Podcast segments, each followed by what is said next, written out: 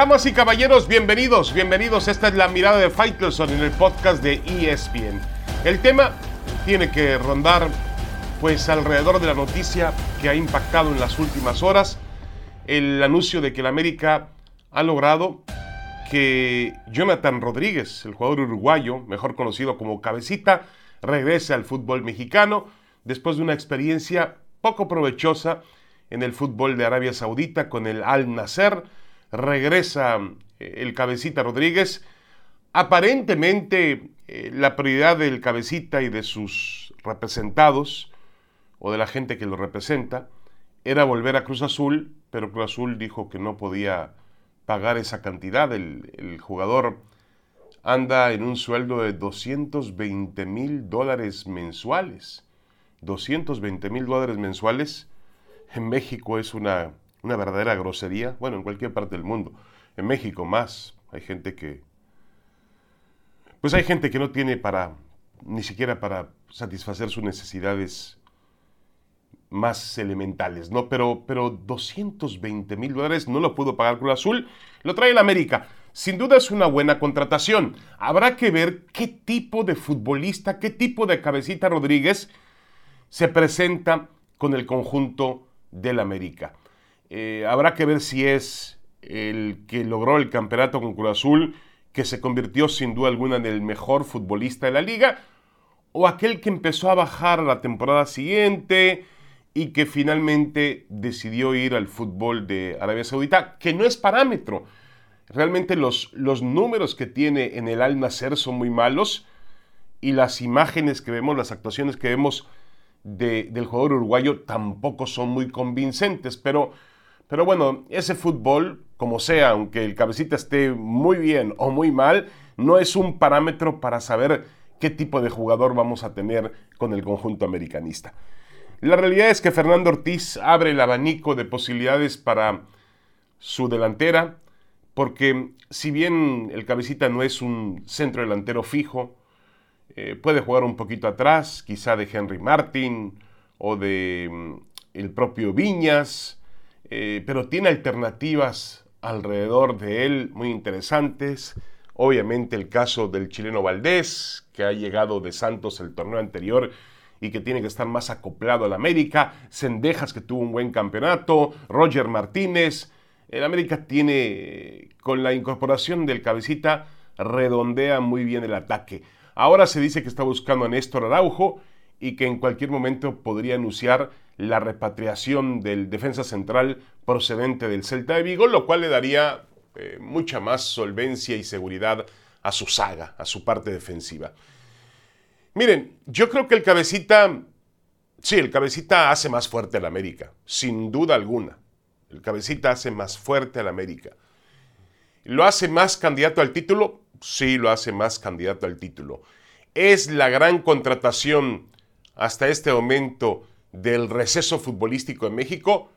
También lo es, es una realidad, porque eh, el, regreso del cabecita se antojaba pues sobre todo para Cruz Azul, por lo que había significado.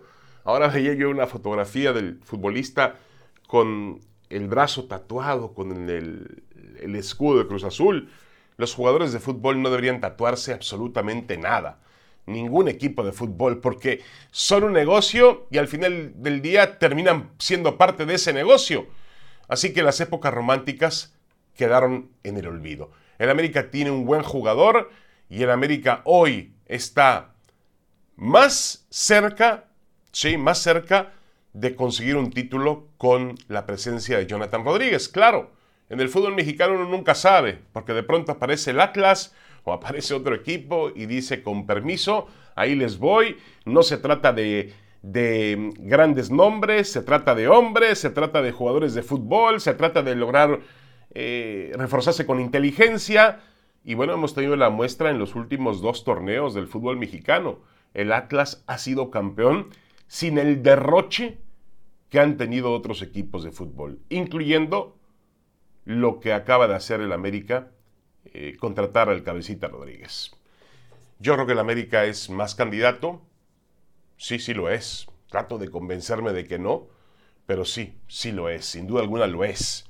El cabecita hará más fuerte al América. Una pequeña pausa y regresamos. Tenemos más en la mirada de Faitelson en este podcast de ESPN.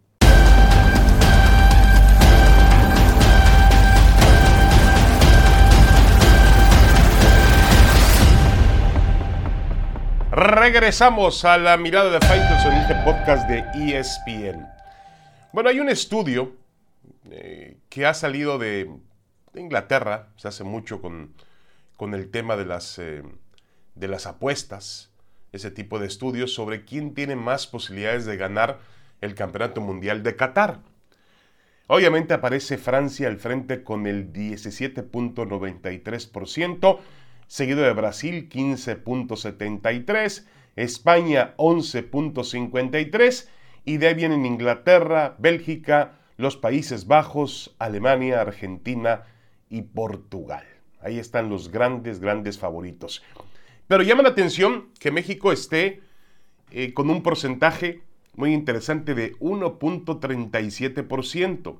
México está por debajo de, de Croacia, Dinamarca, Uruguay, pero está por encima de Suiza, Polonia, Japón, Irán, Estados Unidos, País de Gales, la propia selección de Qatar y la República de Corea. Sabemos muy bien que es muy complicado que de pronto haya una sorpresa monumental y que gane un mundial de fútbol eh, alguno de los que no son potencias tradicionales. Siempre lo han ganado prácticamente los mismos países, salvo lo que logró hacer España en el 2010 en, el Campeonato Mundial de, de, Sudáfrica.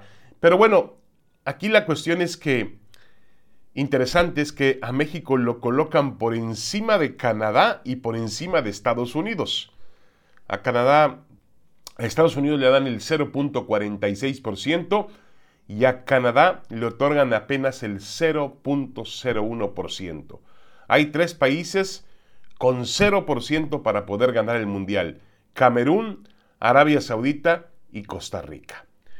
A mí me parece que, eh, vamos, eh, las, em, los momios o las expectativas que generan los apostadores son interesantes, por supuesto. Son muy ciertas, muy evidentes cuando hablamos de un país como Francia, cuando hablamos de Brasil, de España, no estoy tan eh, realmente convencido de que Inglaterra sea el cuarto, pero bueno, Bélgica aparece por encima de los alemanes y de Argentina, también me parece un poco raro, los Países Bajos se basan mucho en, las estadísticas que han tenido los equipos, en, supongo, en la Liga de las Naciones de, la, de Europa, y, en este caso, pues los europeos tienen una ventaja sobre Argentina y Brasil, aunque Brasil hizo una eliminatoria perfecta y Argentina sabemos que ha elevado mucho, muchísimo su nivel y que está jugando muy bien al fútbol alrededor de Lionel Messi con, con Scaloni que ha logrado poner un equipo realmente muy, muy solvente en el campo de juego. Y yo creo que, a ver, México no va a ganar el Mundial, obviamente.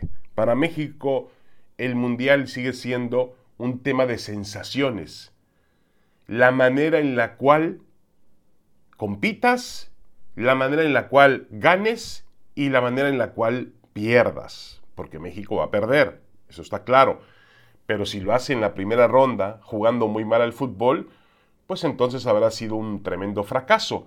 Si lo hace en la segunda ronda, perdiendo con Francia, un partido apretado, un partido donde le sacó un susto al, dos veces campeón del mundo, pues entonces eh, la condición podría ser diferente en cuanto a la percepción de lo que fue el fútbol mexicano. Por eso yo creo que no todos los mundiales, todo el mundo dice, es que México siempre ha fracasado en, con la misma, ha tropezado con la misma piedra en todos los mundiales, no logra el quinto partido, sí, pero no todos los mundiales son iguales a otros en México.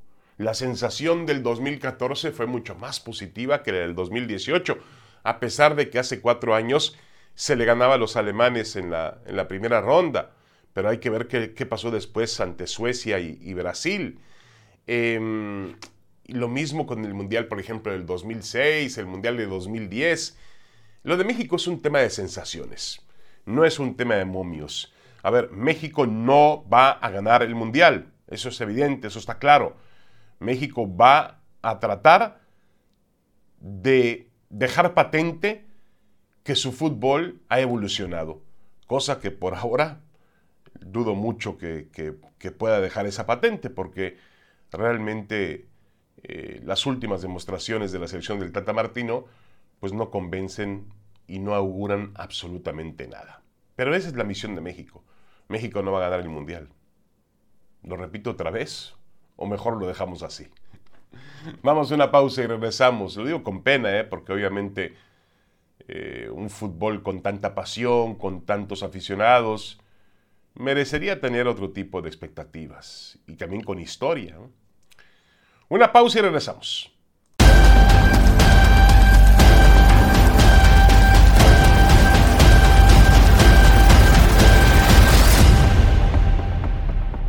Regresamos, regresamos. Esta es la mirada de Faitelson en el podcast de ESPN y hablemos un poco de boxeo después de la excelente actuación que tuvo el, el ruso Artur Beterbiev después de vencer a Joe Smithman, lo tiró tres veces y, al final lo noqueó en el segundo episodio para sumar los cetros de la Federación Internacional de Boxeo, del Consejo y de la OEB en los semipesados. Es decir, el único título que ahora le falta es el del Consejo Mundial de Boxeo, que pertenece al, también ruso Dmitry Vivol.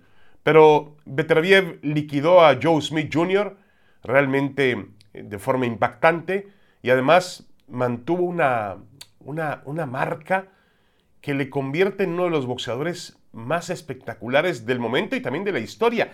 Tiene 18 triunfos, 18 knockouts. Realmente es impresionante lo que ha hecho Beterbiev. Y este también es un mensaje claro para mí de que Saúl el Canelo Álvarez tiene que olvidarse de los rusos y olvidarse de las 175 libras. Se acabó. Beterbiev es muy fuerte, muy poderoso, te puede noquear. Y Vivol ya vimos que tiene la capacidad, una capacidad diferente para em, lograr, eh, boxísticamente hablando, tiene otro tipo de condiciones que finalmente eh, acabaron con el Canelo. Yo la verdad no le veo un, un gran futuro a Saúl Álvarez en las 175 libras, entendiendo que los rusos van a querer enfrentarlo, porque finalmente pues el Canelo significa dinero, el Canelo significa economía, el Canelo te va a dar el cheque que no te van a dar otros dentro del mundo del, boxeo. Yo creo que el Canelo tiene que concentrarse en la 168, quedarse ahí, eh, donde es el campeón absoluto, donde tiene rivales muy interesantes. Obviamente habrá que ver cómo dirime ya la tercera pelea, la trilogía con Gennady Golovkin ahora en septiembre y después pensar en, David Benavides, pensar en David Morrell, pensar en, en Germán Charlo, si sube de peso. En ese tipo de rivales tiene que pensar el Canelo. Pero hacia arriba, no, hacia arriba no hay que voltear porque la cosa realmente está bien complicada. Yo no le veo posibilidades al Canelo de ganarle a Beterbiev.